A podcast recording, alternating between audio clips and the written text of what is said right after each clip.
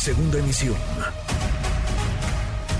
Manuel López San Martín, en MBS Noticias. Fausto Bretelín, analista internacional. Querido Fausto, qué gusto, ¿cómo te va? Igualmente, Manuel, ¿cómo estás? Buenas tardes. Bien, muy bien. Entiendo que incluso Anthony Blinken eh, quien iba a viajar o iba a reunirse en China con eh, el ministro de Relaciones Exteriores, pues eh, se la está pensando, no sé si ya canceló. ¿Cómo anda la relación entre China y Estados Unidos ahora con este ingrediente adicional, estos objetos voladores que han sido derribados? Bueno, mira, pues es, el preámbulo de esta segunda guerra fría, ¿no? Entre ahora entre China y, Estados Unidos. Es evidente que sí ha escalado y Estados Unidos pone en evidencia, ¿no? Lo puso eh, hace, hace dos o tres semanas cuando sí encuentran este globo espía. Eh, y digo que lo pone en evidencia China en el sentido de que no es un país confiable. Eh, China ha mostrado en las últimas, en los últimos meses, pues esta idea de que ellos no violan la soberanía de los países y son muy bien portados. Bueno, creo que sí revela un poco Estados Unidos, pues el otro lado, ¿no? De la moneda eh, inclusive revela que durante tres o cuatro ocasiones en el gobierno de Donald Trump también hubo una violación a la soberanía del cielo estadounidense con este tipo de globos.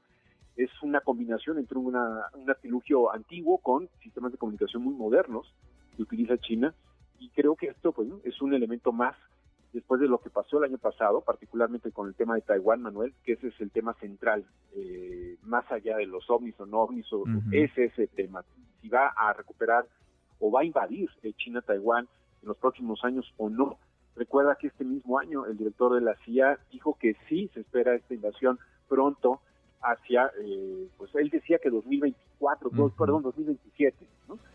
Sin embargo, eh, alguna gente del Pentágono dice que un poco antes. Entonces, sí es un, un elemento más que escala en esta eh, en esta pues guerra fría entre los dos países. Sin duda, guerra, guerra fría, como bien apuntas, eh, Fausto, mucha mucha atención. ¿Sabremos, tú crees que nos vayamos a enterar realmente qué era lo que estos artefactos estaban haciendo? Porque estaban sobrevolando el territorio de Estados Unidos, porque ahí mismo cada gobierno pues tendrá, tiene de hecho su propia, su propia versión o sus propias interpretaciones hasta ahora.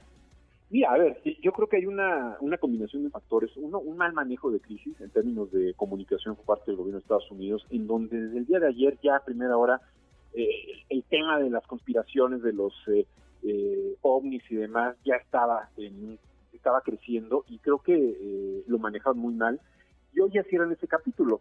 Eh, me parece que eh, la forma belicosa o agresiva en que Estados Unidos derriba estos últimos tres objetos, ayer, antier, tanto en Canadá como en Estados Unidos, en donde también participa pues Canadá, el, el, el ejército canadiense, creo que eh, habla de que está mal calibrada su, su sistema quizás de, radares, en donde pues ya hasta un dron, eh, no sé, eh, un, un, dron benigno, ¿no? Que toma una, una, una grabación aérea, puede ser ya objeto de un derribo. Entonces creo que ese sí es una, una mala reacción que tuvo Estados Unidos.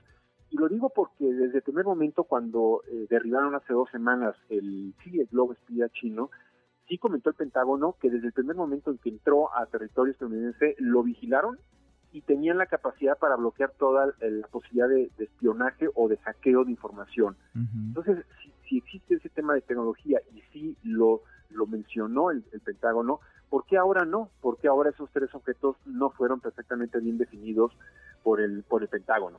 Creo que sí tiene la tecnología suficiente Estados Unidos para hacerlo, pero no lo dijo, al menos públicamente y ya vino ahí una mala coordinación entre Adrienne Watson, que es la vocera del Consejo de Seguridad, y eh, John Kirby, que hoy sale también de su propia área, de la vocería del Consejo de Seguridad, para decir, no, no se preocupen, estos tres elementos pudieron haber sido benignos y entonces hacemos este capítulo. Pues vamos a ver, por lo pronto ahí está la atención y la gente volteando cada vez más al cielo a ver con qué se encuentran. Abrazo, abrazo gracias Fausto. Igualmente, hasta pronto. Hasta muy pronto, muy buenas tardes.